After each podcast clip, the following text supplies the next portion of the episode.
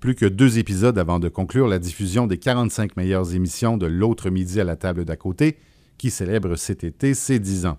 Aujourd'hui, un idéaliste sincère croise un véritable avocat du diable. C'est donc un lunch passionnant et sensible avec le metteur en scène Dominique Champagne et Jean-René Dufort, présenté originalement le 5 juillet 2014.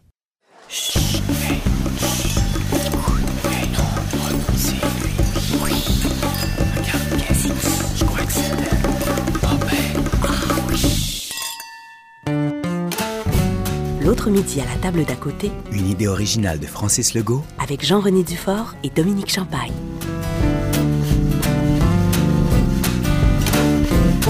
C'est la première fois que je vois un super-héros en vrai. où ça? À ta gauche, c'est Infoman. Jean-René Dufort? Oui, qui mange avec Dominique Champagne, le metteur en scène du Cirque du Soleil. Eh, franchement, Dominique Champagne, c'est plus qu'un metteur en scène. Le fameux rassemblement du 22 avril 2012, et puis ce printemps, le documentaire qui dénonce l'exploitation pétrolière Anticosti, ça te dit rien. Oh, ça va être spécial, ça, un rêveur qui mange avec un cynique. Mais toi, je te vois comme un activiste fatigant. Moi, j'adore les activistes fatigants. Ben, moi, je suis devenu un peu. C'est-à-dire, moi, je, suis- je- je pense que naturellement, je dois être un espèce de. de chercheur de troubles. Tu sais, quand j'ai eu des enfants jeunes, je me suis rendu compte que les enfants cherchaient le trouble. Et ça m'a fait du bien de reconnaître ça. Je disais, ah, tiens, c'est ça qui, c'est ça qui se passe chez moi. Tu sais, j'ai, eu ça longtemps. Puis là, quand il a fallu que je devienne le père, qu'ils disent non, qu'ils mettent la limite, j'ai trouvé ça dur d'avoir ce rôle-là. Donc, spontanément, j'ai comme. euh, Puis je, sens ça aussi chez toi. Tu sais, comme cette espèce toujours de. Moi, si j'avais à nommer le préjugé, euh, le préjugé que je nourris à ton égard, c'est. euh, c'est l'œil du pas, du. pas du cynique, je pense pas que tu sois cynique, mais très. Très ironique. Tu n'as pas perdu ton ironie. Fait qu'on finit par un peu déceler tes opinions à travers la critique perpétuelle, même si c'est toujours sur le ton de l'humour, il y a toujours un angle euh, satirique, euh, il y a toujours Ben, une critique. Moi, j'ai toujours.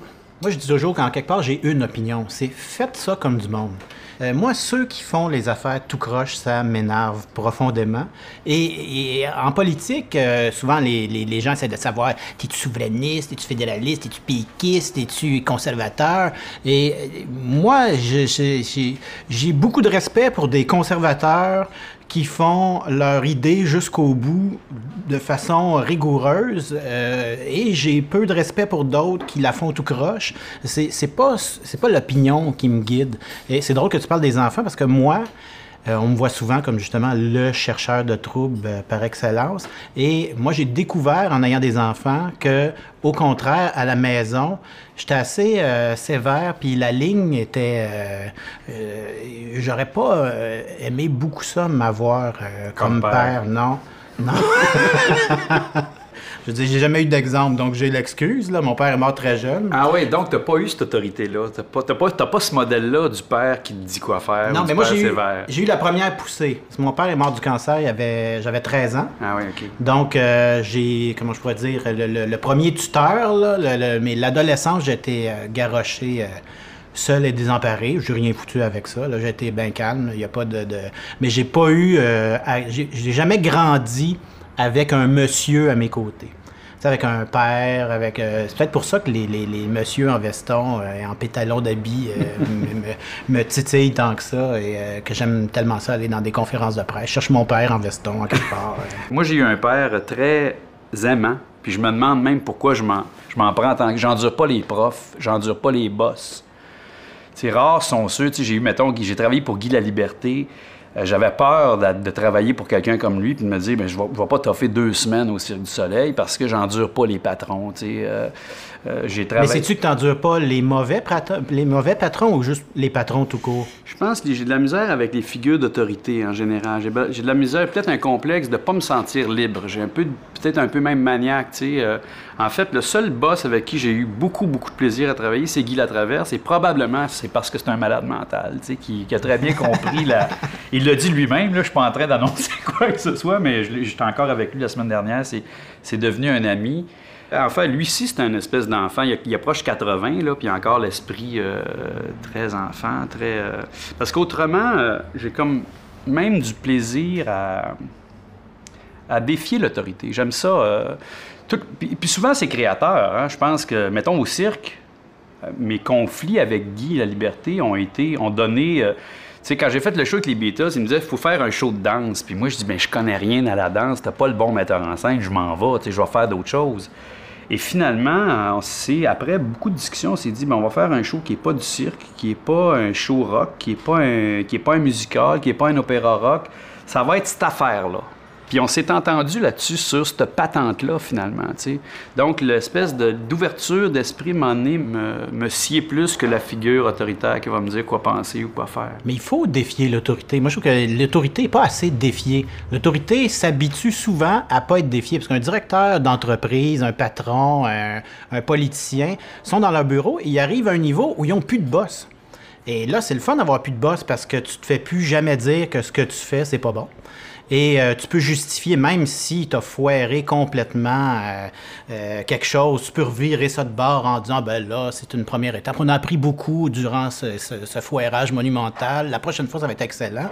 Et je trouve que de défier l'autorité, c'est aussi de leur rappeler que c'est pas parce que tu es devenu patron, c'est pas parce que tu es devenu ministre ou premier ministre que tu fais pas de gaffe de temps en temps qu'il faut pas que tu fasses attention à ça. Parce que c'est plate de se faire taper dessus. C'est plate de se faire dire que tu fais des affaires tout croche, mais c'est, cette classe dirigeante-là a souvent euh, euh, plus l'habitude de se faire dire ben ça, ce que tu fais, c'est peut-être pas bien ben brillant. Il y a peut-être d'autres façons de penser. Euh, contrairement à toi, moi, je suis facilement euh, dirigeable. Mais d'une autre façon, je suis assez rebelle. C'est-à-dire que euh, toi, je pense pas qu'on peut te dire quoi faire puis que tu vas le faire. Ma part ma blonde. Ouais. Mes enfants.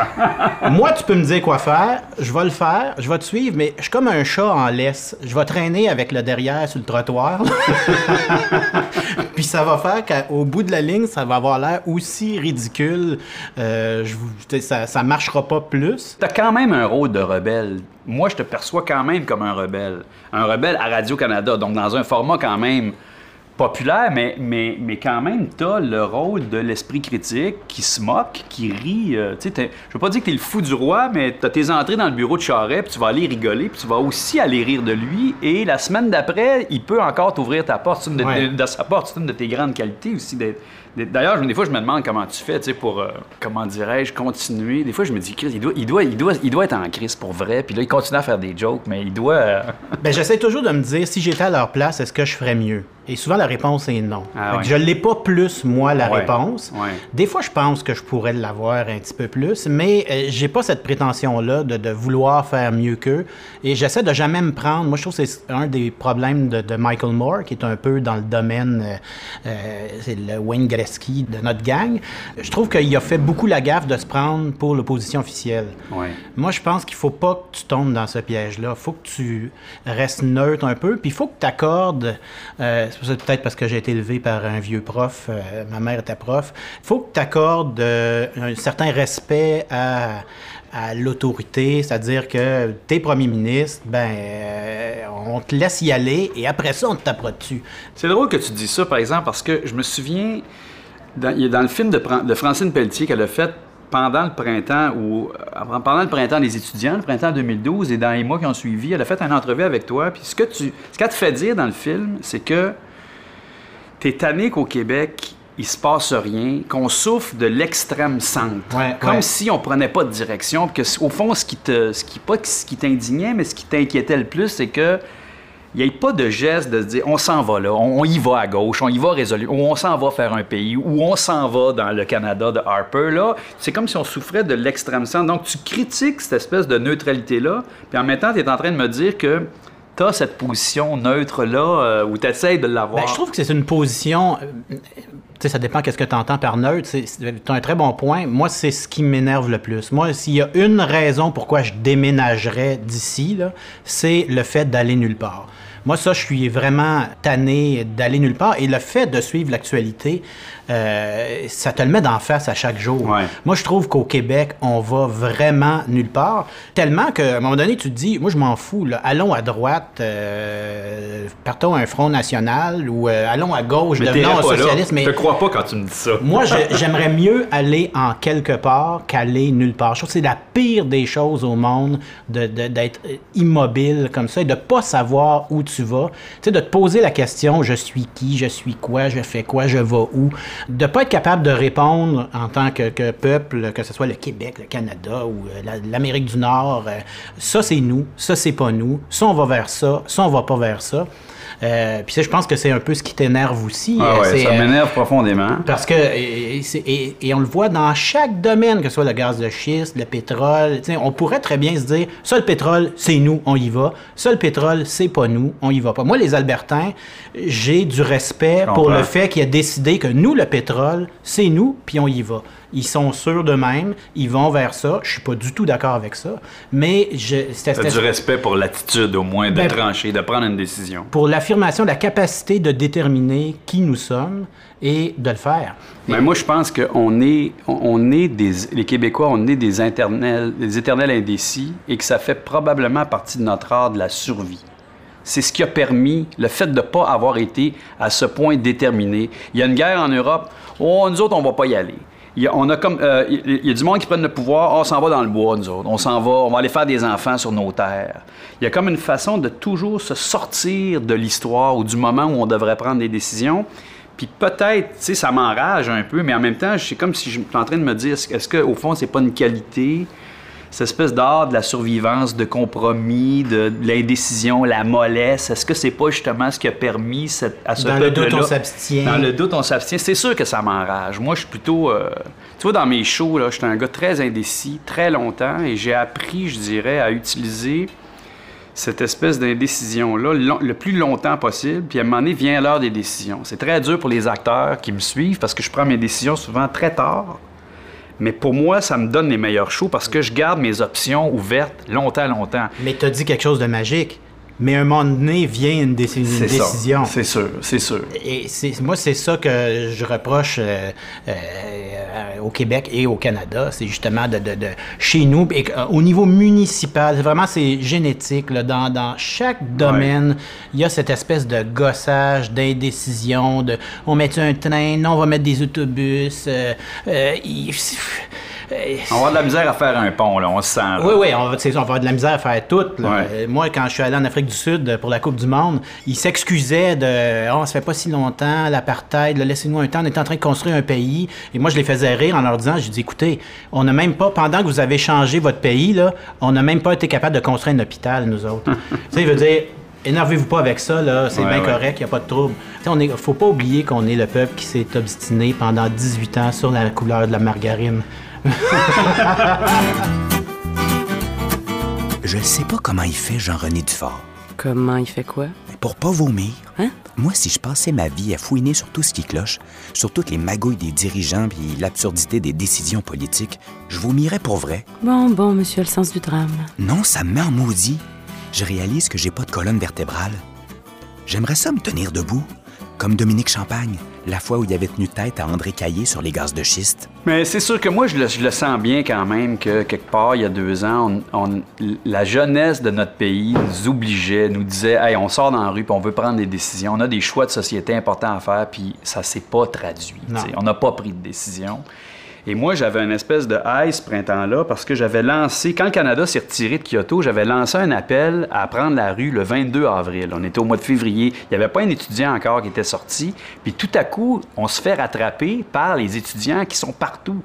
Fait que là, j'étais content parce que je me trouvais un peu, malgré moi, contemporain de cette. euh, L'indignation était à mode, on va dire. Puis j'étais là où les gazières ont commencé par m'indigner. Puis je me suis ouvert les yeux justement sur des affaires au- avec lesquels je n'étais pas trop prête à faire des compromis. J'en veux pas de gaz de schiste dans la cour chez nous. C'est pas beau, pas dans ma cour, mais je l'assume parce que j'en veux pas. Tu sais, moi, je suis pas sûr de grand-chose quand même. Des fois, je doute souvent de ma valeur comme artiste, mais quand je plante un arbre sur ma terre, je suis sûr que je suis en train de faire la bonne affaire. Et là, quand la gazière débarque et me dit Hey, petit gars, t'as planté, tous les arbres que t'as plantés, là, on s'en fout. Moi, je m'en viens. On s'en vient, là, puis on va bulldozer ce qui nous tente parce que la prospérité est à nos portes. Sais, j'ai un instant, là, il y a d'autres notions de la prospérité. Et ça, ça m'a obligé, moi, à prendre des décisions. Puis, ce que j'étais en train de faire à ce moment-là, au moment même où ça s'est passé, j'étais en train d'écrire un show. Et littéralement, j'ai décidé de ne pas faire le show, puis d'aller dans, dans le réel, sur la place publique, rencontrer André Caillé, puis Et tu l'as fait à merveille. et taquiner André Caillé. Tu l'as fait à merveille. malgré moi, j'ai été vraiment secoué, provoqué D'abord, je te dirais par ce que j'ai fini par appeler l'arrogance des puissants. Puis là, j'en avais un beau, c'était l'ancien président d'Hydro-Québec qui était revenu au gaz, au, monde privé, qui venait euh, dire au village chez nous, voici, on débarque avec la prospérité. Et moi, je voyais, je, lisais trop entre les lignes, je voyais trop la mise en scène. Je connaissais pas beaucoup le gaz de schiste, mais je voyais le show qu'il était en train de nous faire. Et ça m'a vraiment, l'arrogance des puissants m'a écœuré, m'a indigné. Et là, je me suis dit, OK, c'est pas un show que je vais faire parce que tu te demandes toujours, tu sais, c'est quoi l'impact d'un show dans la vie des gens? Tu sais, si tu fais un show Théâtre de Katsu, tu rejoins 3000 spectateurs, puis un mois et demi plus tard, c'est fini. Alors que là, je disais, OK, il y a vraiment une avancée réelle. Là. Il, planifie. Il était à trois soirées d'information publique près de, de, partir le bal. Et là, il a fallu hurler. Tu sais, je suis rentré chez nous, là, puis je suis allé, j'ai envoyé des mails à tout le monde en communauté artistique en disant, là, il va falloir sonner la cloche parce qu'il y a quelque chose de grave qui se passe, puis on peut pas laisser les écologistes crier, personne ne les écoute. Fait que si on veut empêcher ça, il va falloir s'y prendre autrement, tu sais. Mais après, ce qui m'a, ce qui m'a rejoint le plus, je te dirais, c'est pas l'indifférence, mais la résignation de mon peuple, mhm. du monde au village, qui mhm. disait ben voyons donc, fais-le confiance, ils vont mettre des tuyaux, ça d'épais, ça se passe dans le bois en arrière. Et là, tu, te dis, mais mon Dieu, je, me suis planté à l'épicerie pour faire signer une pétition à envoyer au village, juste pour protéger l'eau. Puis le monde me disait, ah, ça, c'est ma femme qui s'en occupe. J'ai rencontré des gens qui ne savaient pas écrire leur nom qui n'écoutaient pas les nouvelles, qui faisaient confiance à ce qu'ils entendaient à la radio, le, message véhiculé par André, les André Caillé de ce monde, les Nathalie Normando. Puis moi, je passais pour un représentant du Parti communiste, mm-hmm. alors que tout ce que j'essayais de dire, c'est un instant, ça se peut que ça y ait un impact sur notre eau. Il y a des cas qui nous le disent en Pennsylvanie à côté. Fait qu'on peut-tu mettre un frein à ça, puis d'avoir une discussion Bon, peut-être c'est retarder le temps de la décision, là, mais en même temps, tu fais un instant, on va. Ayons un débat digne de ce nom, digne de notre intelligence. Mais tu vois, c'est ça qui me déprime de mon peuple, de ma gang. C'est justement cette apathie-là. Et moi, ce que j'aime beaucoup chez toi, c'est cet idéalisme-là, parce que moi, au fil des ans, je ne sais pas si je l'ai déjà eu ou je l'ai perdu. Moi, là, si tu me poses la question ah ouvertement, est-ce qu'on s'en va vers le mieux ou vers le pire? Moi, je, te présente un avion, là, puis je te fais écraser ça. Donc, t'es pessimiste. Ah, je suis immensément pessimiste. À chaque jour que j'ouvre le journal, je regarde ça, je me dis, c'est sûr que ça va foirer. Parce que, tu, tu, tu parles du gaz de schiste. Moi, j'ai, souvent, dans mon entourage, je me dis, ah, ben ça, c'est réglé. Non, non, non, c'est pas réglé. Bien sûr. Moi, je suis allé voir les, les, les, les, puits, là. Ils sont tous bien entretenus, bien peinturés. c'est sûr que là, ils attendaient juste que le prochain, tu sais, les gouvernements, ça passe tellement vite, hein, c'est-tu plate? Bien sûr. Et là, euh, ça va repartir. Le prix remonte, le gouvernement change, puis ils attendent juste la prochaine manche, tu sais, c'est sûr. Et donc, le, le, le fait de ne pas s'intéresser à des débats comme ça fait qu'on est un peuple qui est facilement bernable. Et s'il il se réveille cette, euh, ce, printemps, ben, il se rendormira l'hiver prochain, puis on va le pogner dans deux ans.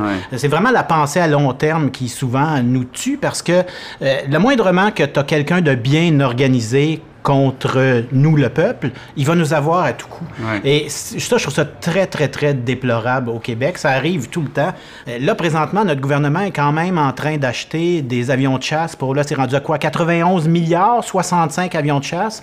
Ça énerve personne. On veut juste savoir si Carey Price euh, va gauler à soir.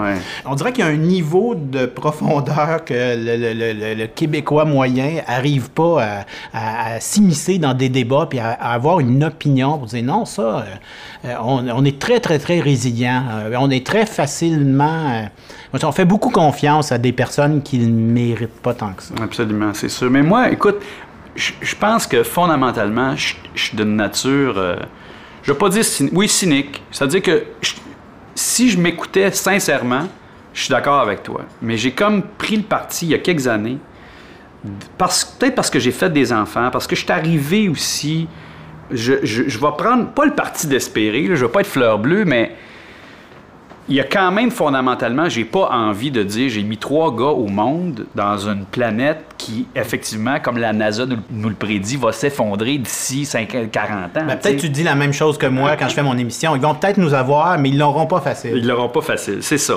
Puis moi, c'est devenu, au départ, c'était de la colère, peut-être c'était de l'indignation contre les puissants, puis contre la résignation de mon peuple. Hein, je m'en cache pas, c'est-à-dire que on, on moi, je, veux bien croire dans la puissance de la démocratie, mais des fois, le peuple m'enrage autant que, que, ceux qui sont au pouvoir. On est tellement sensible aux vendeurs d'aspirateurs au Québec.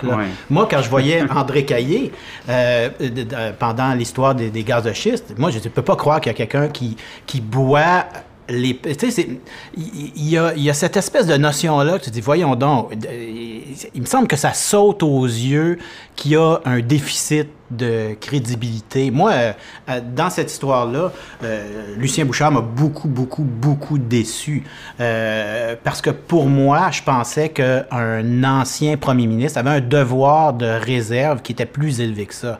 Moi, que, il aurait pu, même si, sais, de prendre position pour le secteur privé comme ça, de donner porte-parole, d'utiliser son autorité, son aura. C'est ça, c'est un emblème, Lucien Bouchard, de, vraiment... Euh, ça, moi, ça m'a ça déçu. Écoute, moi, euh, j'ai vécu...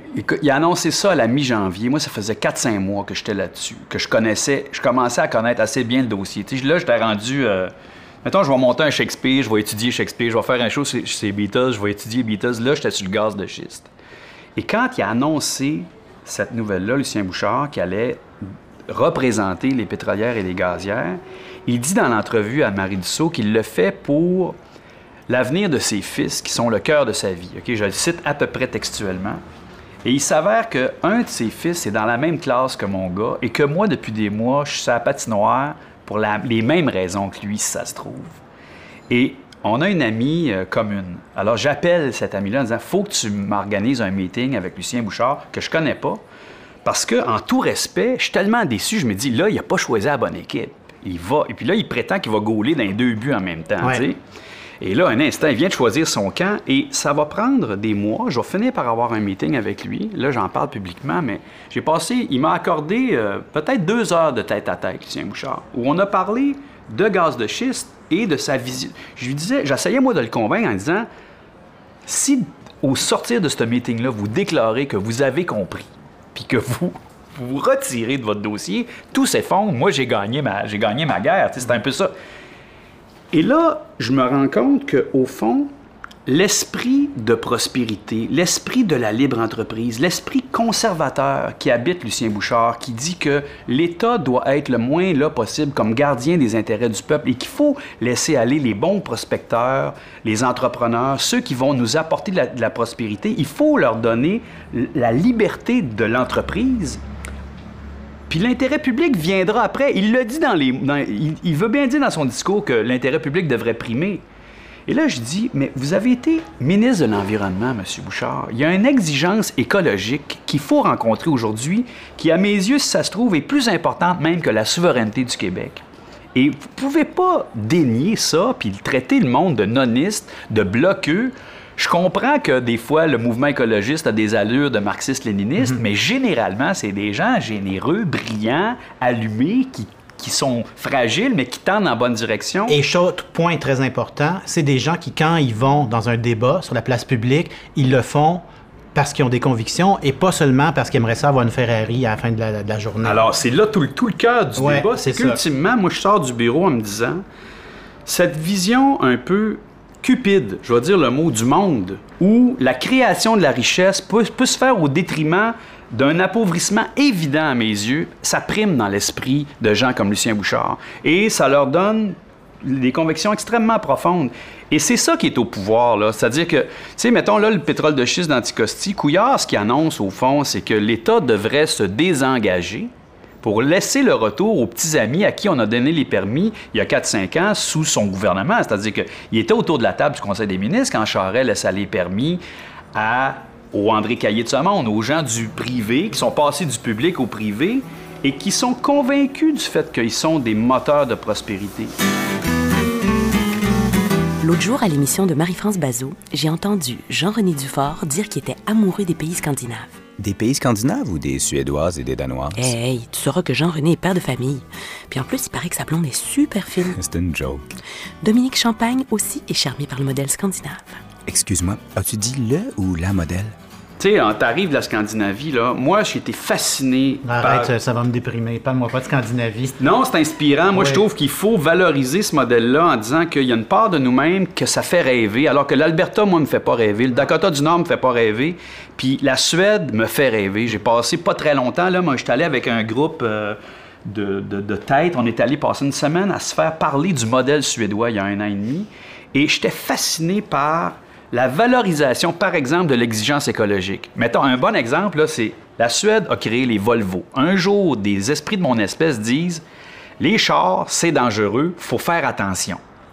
Et Volvo, au lieu d'essayer de faire taire cette voie-là, dit OK, viens autour de la table nous parler de tes inquiétudes. On va inventer le char le plus sécuritaire qu'il n'y a pas. Et ça donne, l'esprit suédois donne la Volvo. Et moi, je rêve tellement d'une table où on est capable de s'asseoir avec Lucien Bouchard, puis de le convaincre que la rencontre de l'exigence écologique, c'est trouver le meilleur de nous-mêmes. faut pas la balayer, la faire taire, la bafouer. Mais tu vois, tu parles du modèle scandinave. Moi, je suis un amoureux de la Scandinavie. Puis à chaque fois que je vais là, je reviens à moitié euh, bien heureux et à moitié en maudit de dire comment ça se fait que nous, on n'insère pas cette étape toute simple de, avant de faire quelque chose, d'y penser? Parce que c'est ça, tu as vraiment l'impression quand tu vas là que eux, ils y pensent avant de faire quelque chose et non pas après. Et moi, je trouve qu'au Québec, on a souvent le mauvais réflexe parce qu'on a plein de ressources naturelles. De, à chaque fois qu'on a besoin de, de rendement économique, de on va creuser en quelque part, on va trouver un trésor. Ouais. C'est toujours notre réflexe. Euh, on manque d'argent, mais partout, euh, ça parle de maintenant, ce qui nous intéresse, c'est priorité, l'économie, l'emploi, les vraies affaires, l'économie. Parfait. Mais on peut-tu penser à comment on pourrait se développer de façon prospère? Pas juste d'aller creuser en quelque part puis de chercher un trésor. Et c'est ça que j'adore des, des- des- des Scandinaves. Euh, euh, je suis allé aussi au Danemark et au Danemark, ils ont décidé, ch- chose que je trouve merveilleuse, ils, ont- ils sont en train de construire un incinérateur euh, à Copenhague. Et eux autres, ils ont décidé que ça n'a pas de bon sens d'enterrer leur vidange. Ouais. Ils pourraient enterrer leur vidange, Ouais, ouais. mais ils trouvent qu'ils n'ont pas de place, puis que c'est niaiseux d'enterrer des vidanges, puis de, de laisser ça aux générations, parce que généralement, quand tu enterres des vidanges, c'est une petite membrane, là, qui, qu'inquiétez-vous pas, c'est bon pour 150 ans. Ouais. Oui, mais tu sais, dans 160 ans, tu fais quoi? Tu déterres toutes les vidanges, puis après ça, tu vas changer la petite membrane? Eux, ils ont décidé qu'ils allaient faire un incinérateur, qui allait euh, faire de l'électricité pour euh, 160 000 maisons, brûler les déchets. Et là, ils se sont dit, pourquoi arrêter là? Aussi bien avoir du fun. Ils ont décidé de faire une piste de ski sur l'incinérateur. Et sur les. je te dis, en plein milieu de Copenhague. Et là, ils ont décidé aussi que les cheminées, il allait sortir de la boucane, mais pas de la boucane en boucane comme n'importe quelle cheminée. Il allait faire quelque chose qui allait faire que la boucane sortira en beigne. Et il allait illuminer la boucane. C'est vrai, ça va être fait en 2017. Wow. Et chaque beigne représente une tonne métrique de gaz.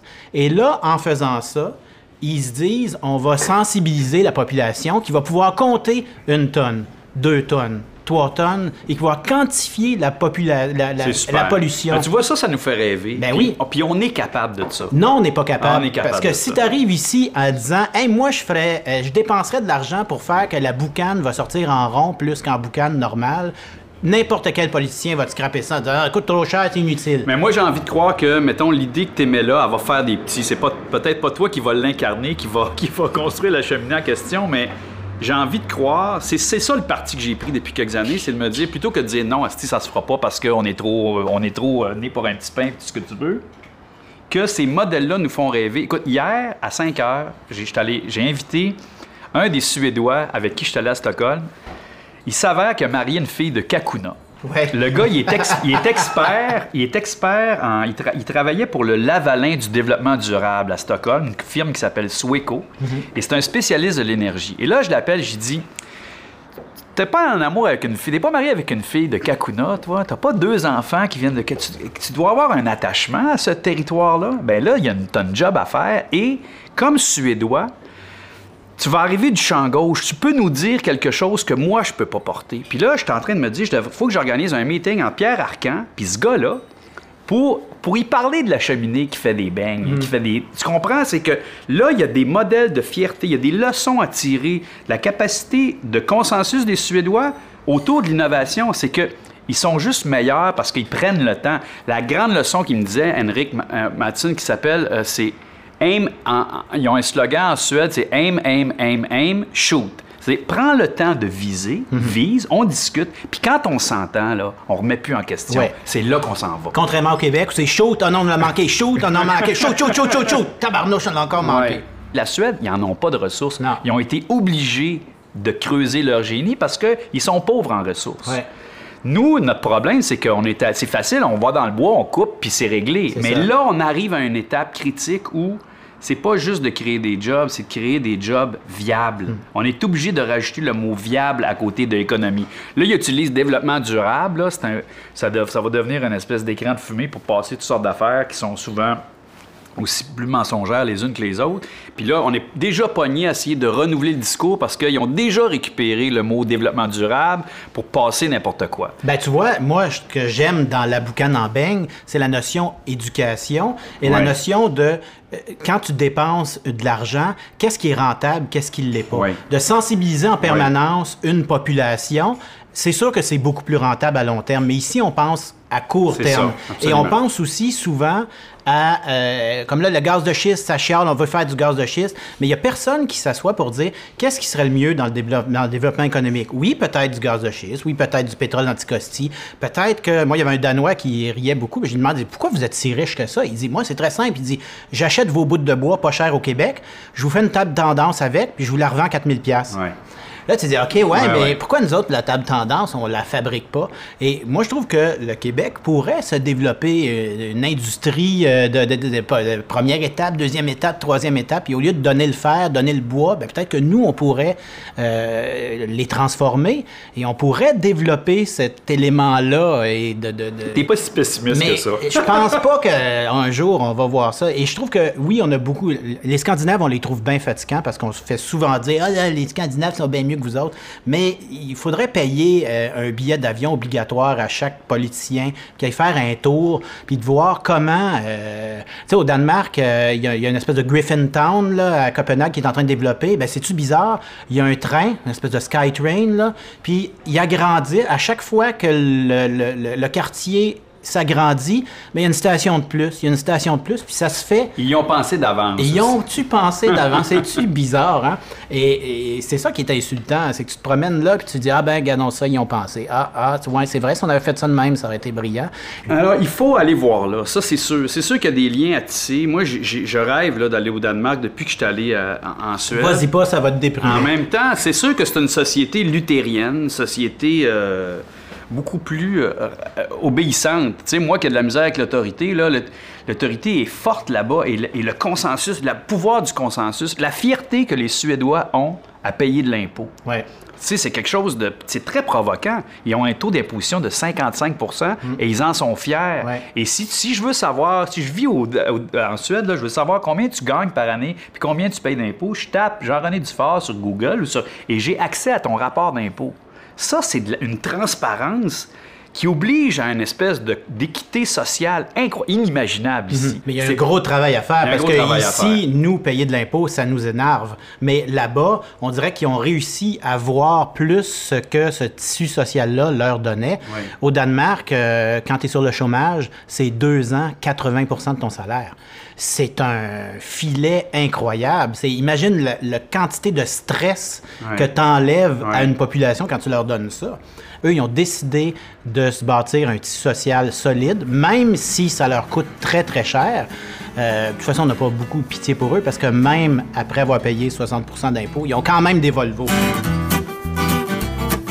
C'est rare, non, un gars qui fait de l'argent comme Dominique Champagne puis qui chiale pas contre l'impôt? Moi, ça m'étonne pas. Dominique Champagne, c'est un vrai.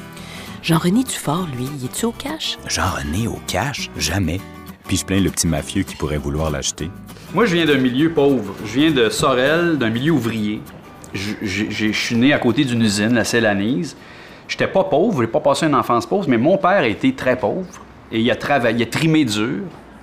Euh, voulait être un artiste, sans- tempérament d'artiste, mais pas eu le courage, parce qu'il venait d'un milieu pauvre, de faire une carrière d'artiste. Fait qu'il a fait ses beaux-arts à Montréal en architecture, en payant ses cours euh, dans l'armée, dans la marine canadienne. Donc, le seul choix qu'il avait, Sorel, c'est une ville où on, on construisait des navires de guerre. Donc, le seul horizon que le petit gars de Sorel, qui était mon père, avait, c'était d'aller travailler dans la marine pour payer ses études d'architecture.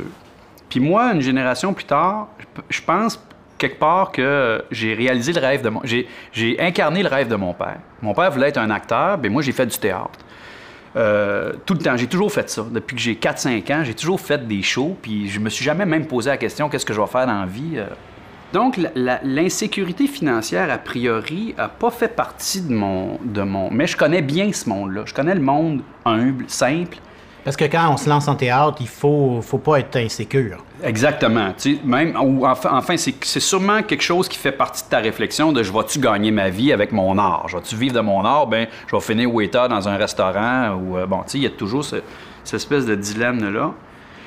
Et pour moi, le théâtre, ça a toujours été un lieu de liberté. Je me où j'ai pas voulu, même si on est esclave de nos moyens de production, j'ai pas voulu me, me badrer avec l'argent.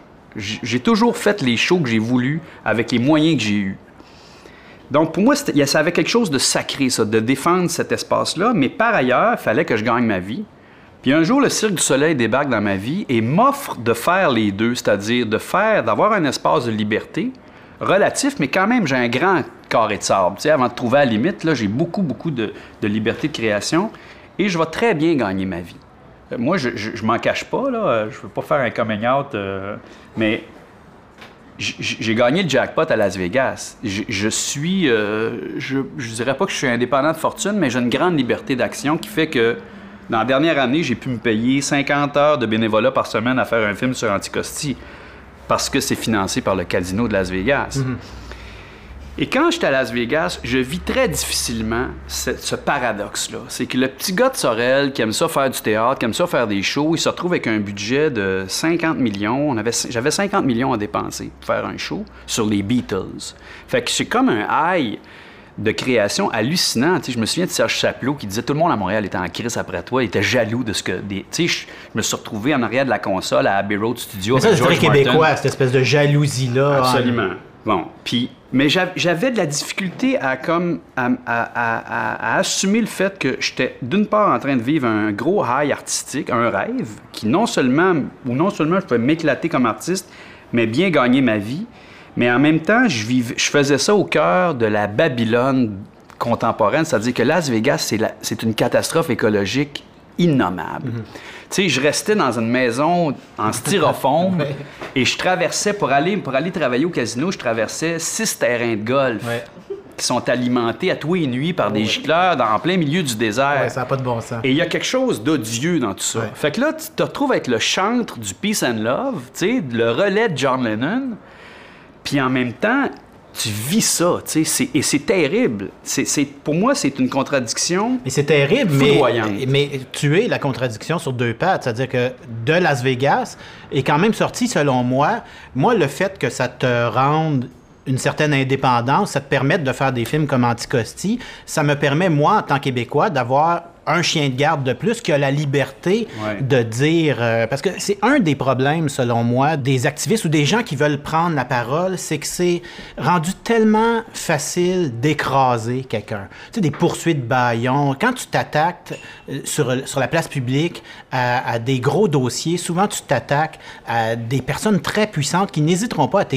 Absolument. Et euh, c'est pas le fun de finir écrapouti parce Ouais. que tu as des enfants toi aussi, tu émets ton opinion, mais tu veux pas être détruit parce que tu as émis ton opinion.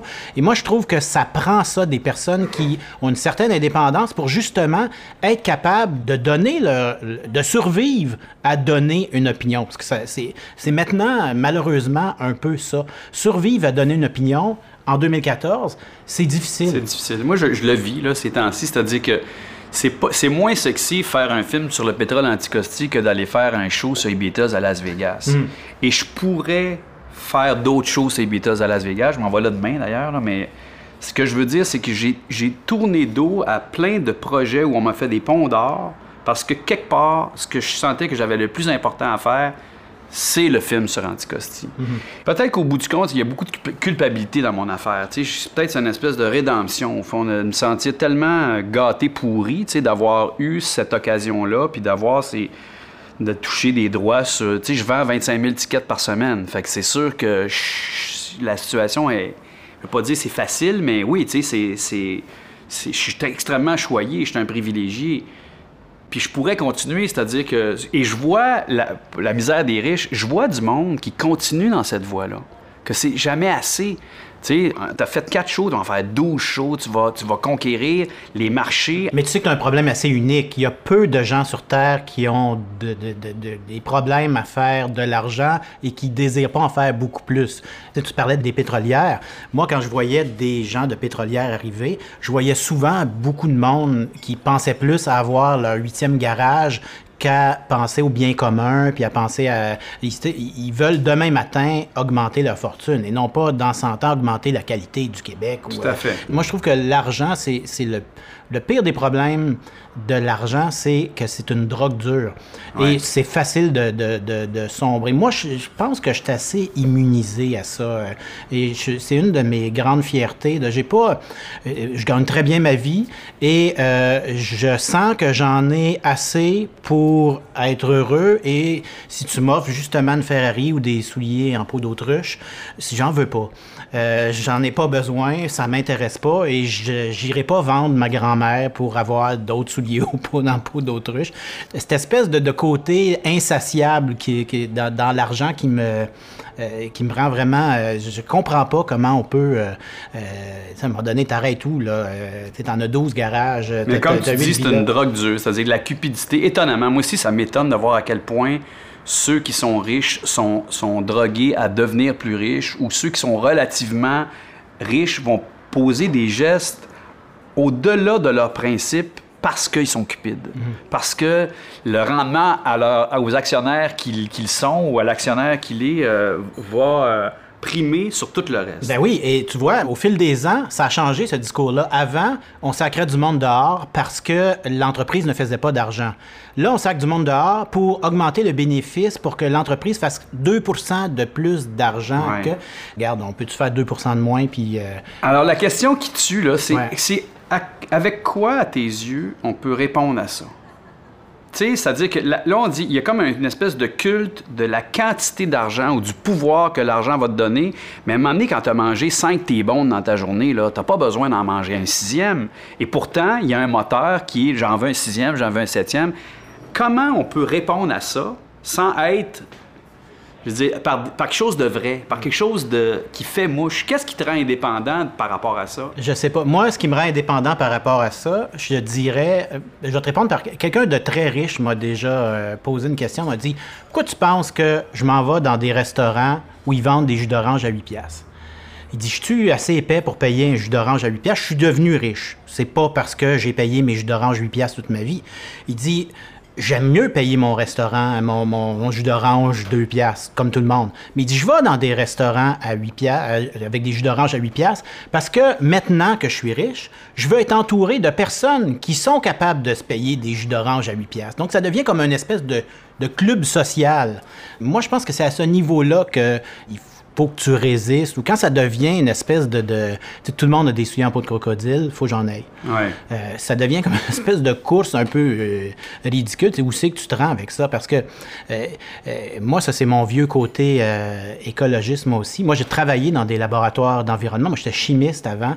Et une grande partie de, de ma- de ma désillusion vient de là. C'est que je travaillais, moi, je mettais mon seau Jean-René Dufort, chimiste, sur des rapports d'analyse d'entreprises qui voulaient juste s'en sauver. Ils s'en sacraient complètement. Moi, j'ai rarement vu quelqu'un en tout cas au Québec, avec une vraie conscience euh, environnementale écologiste, là, euh, sans vouloir l'utiliser pour le mettre sur ta boîte de céréales Ouais, ouais. ou euh, de, de l'utiliser comme argument marketing, juste pour être conscient.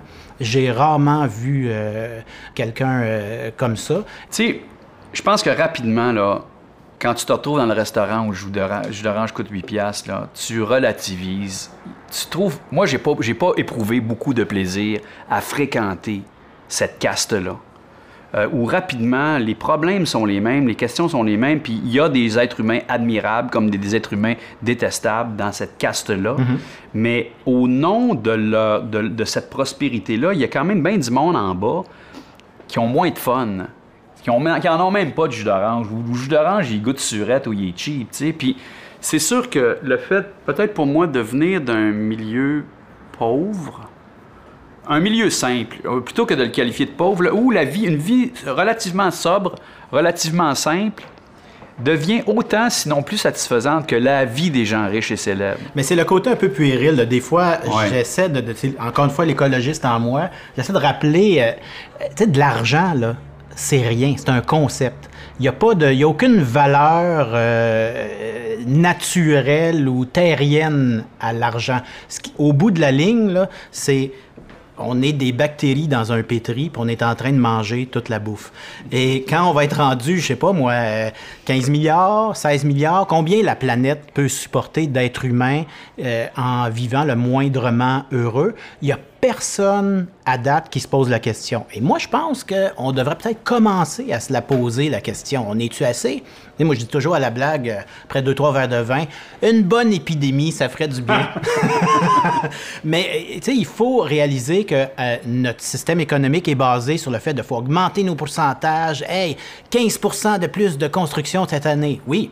Peut-être l'année prochaine aussi. L'autre année, peut-être dans 100 ans, tu vas pouvoir encore continuer. Mais à un moment donné, il va falloir t'arrêter. Mais moi, je pense qu'on est, on est déjà dans le virage à ce titre-là. Moi, ultimement, là, euh, dans, toute la réflexion que je mène, qui a été sûrement provoquée par Las Vegas et les gaz de schiste. Parce que quand je suis revenu de Vegas, je me suis vraiment demandé qu'est-ce que je fais? C'est quoi le prochain show que je fais? C'est quoi la pro- le prochain step? Je retourne-tu à Licorne faire Cabaret Neige Noire ou bien je m'en vais à Vegas faire Elvis?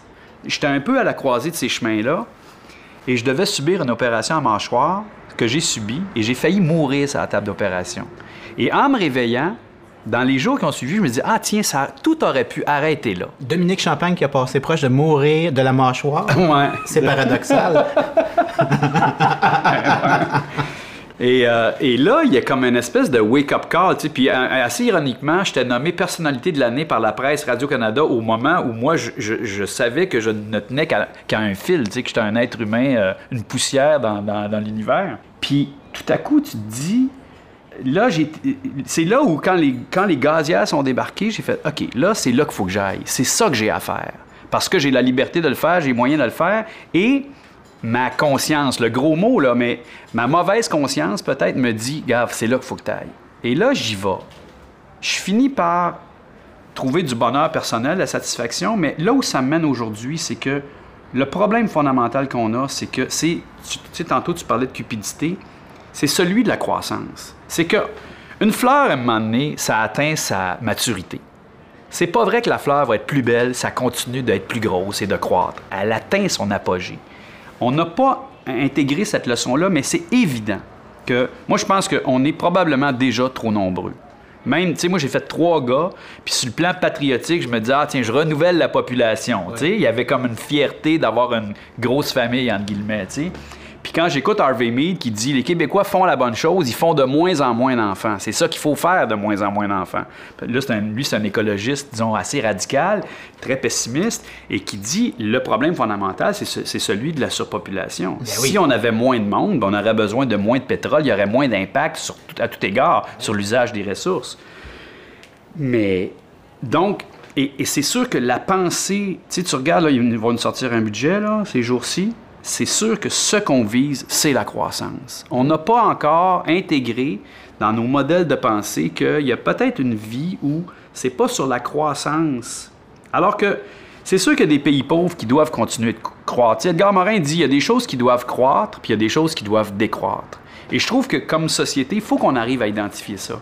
C'est pas vrai qu'on va être plus heureux s'il y a 20 000 puits de gaz de schiste dans la vallée du Saint-Laurent. C'est pas vrai. L'indice de bonheur va pas augmenter, ça sera pas une amélioration. Pourtant, ça va générer de la croissance. Mais c'est là où moi je suis extrêmement cynique parce que tous les pétris que j'ai vus, les bactéries ont toutes mangé à la bouffe puis sont toutes mortes. Ah. Moi je pense que si on n'a pas une conscience planétaire, un gouvernement planétaire qui va dire à tout le monde là slacker, on sait pas comment vivre à l'extérieur d'une croissance de plus de 10 On le sait pas. Ouais.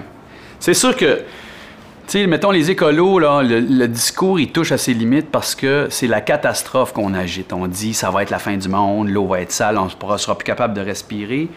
Puis c'est comme si la catastrophe, c'est le dernier moteur de l'espérance. C'est que l'éveil de nos consciences suffira pas. Ça réglera pas grand-chose. Ça va nous prendre une bonne catastrophe. Et ce qu'il y a de plate avec ces catastrophes-là, c'est qu'ils sont pas demain. Sont dans 100, 200, 50 ans, donc on va tout être mort. Donc le réflexe, c'est, bah, Tantôt. ils s'arrangeront bien, il Ouais, n'y a pas ouais. de trouble, moi je vais avoir ma maison avec huit garages. Mais pourtant, ça nous rejoint de plus en plus. Moi, l'été passé, je suis dans, je suis dans, je regarde le monde à travers mes lunettes anticostiennes, tu sais, du pétrole qui menace ce paradis, la perle du Saint-Laurent.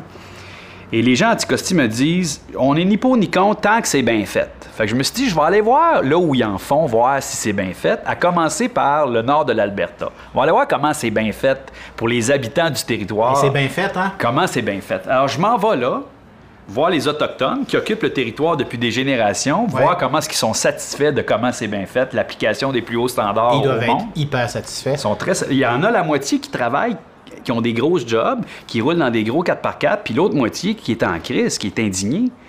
Et on fait une marche, il appelle le Healing Walk, OK? la marche de la guérison. Ouais. C'est très pathétique. Et là, il y a des militants de Greenpeace, de Bill McKibben, Naomi Klein, euh, Gabriel Nadeau-Dubois, dont le combat tout à coup est celui de, de- de la guerre au pétrole. Et au moment où on marche, on apprend qu'il y a un train plein de pétrole de schiste qui vient de sauter à lac mégantic. Et là, on a une catastrophe, une vraie. C'est pas dans 100 ans, elle est là. Et aujourd'hui, on est en train de se demander, on est en train de réaliser que ah, c'est peut-être pas une bonne idée de refaire passer le train avec des matières dangereuses au centre de la ville, alors que tout, tout, spontanément, là, c'est là qu'on s'en allait. Donc, même des catastrophes comme ça n'éveillent pas les consciences. En tout cas, pas suffisamment. Là, il y a du monde qui commence à réagir. Depuis une semaine, on entend Ah, ça serait peut-être une meilleure idée de te faire passer le train à l'extérieur de, de la ville. Ah, oui. Et On commence à réfléchir à ça, mais là, les, les boucliers se lèvent. Oui, mais là, si, si on fait ça pour le lac mégantic, pour combien de villes et de villages va falloir le faire au Québec? On peut pas faire ça. Alors, tout à coup, même le gros bon sens, la raison, euh, semble pas nous faire prendre les bonnes décisions. T'as- t'as- je- mais je ne vais, pas virer cynique pour autant. Moi, j'étais, j'étais en train de prendre une bière avec euh, mes chums euh, dans l'équipe d'Infoman.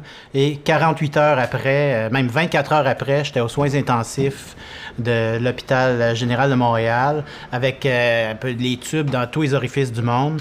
Et là, j'avais un médecin qui me regardait. Tu sais, les faces qu'ils font, là, euh, en se tournant en tête, là, en disant, euh, il me dit, Monsieur Dufort, vous avez une grave pneumonie. Là, je ah! Une pneumonie, a rien là, euh, c'est correct. Il dit non, non, non, non.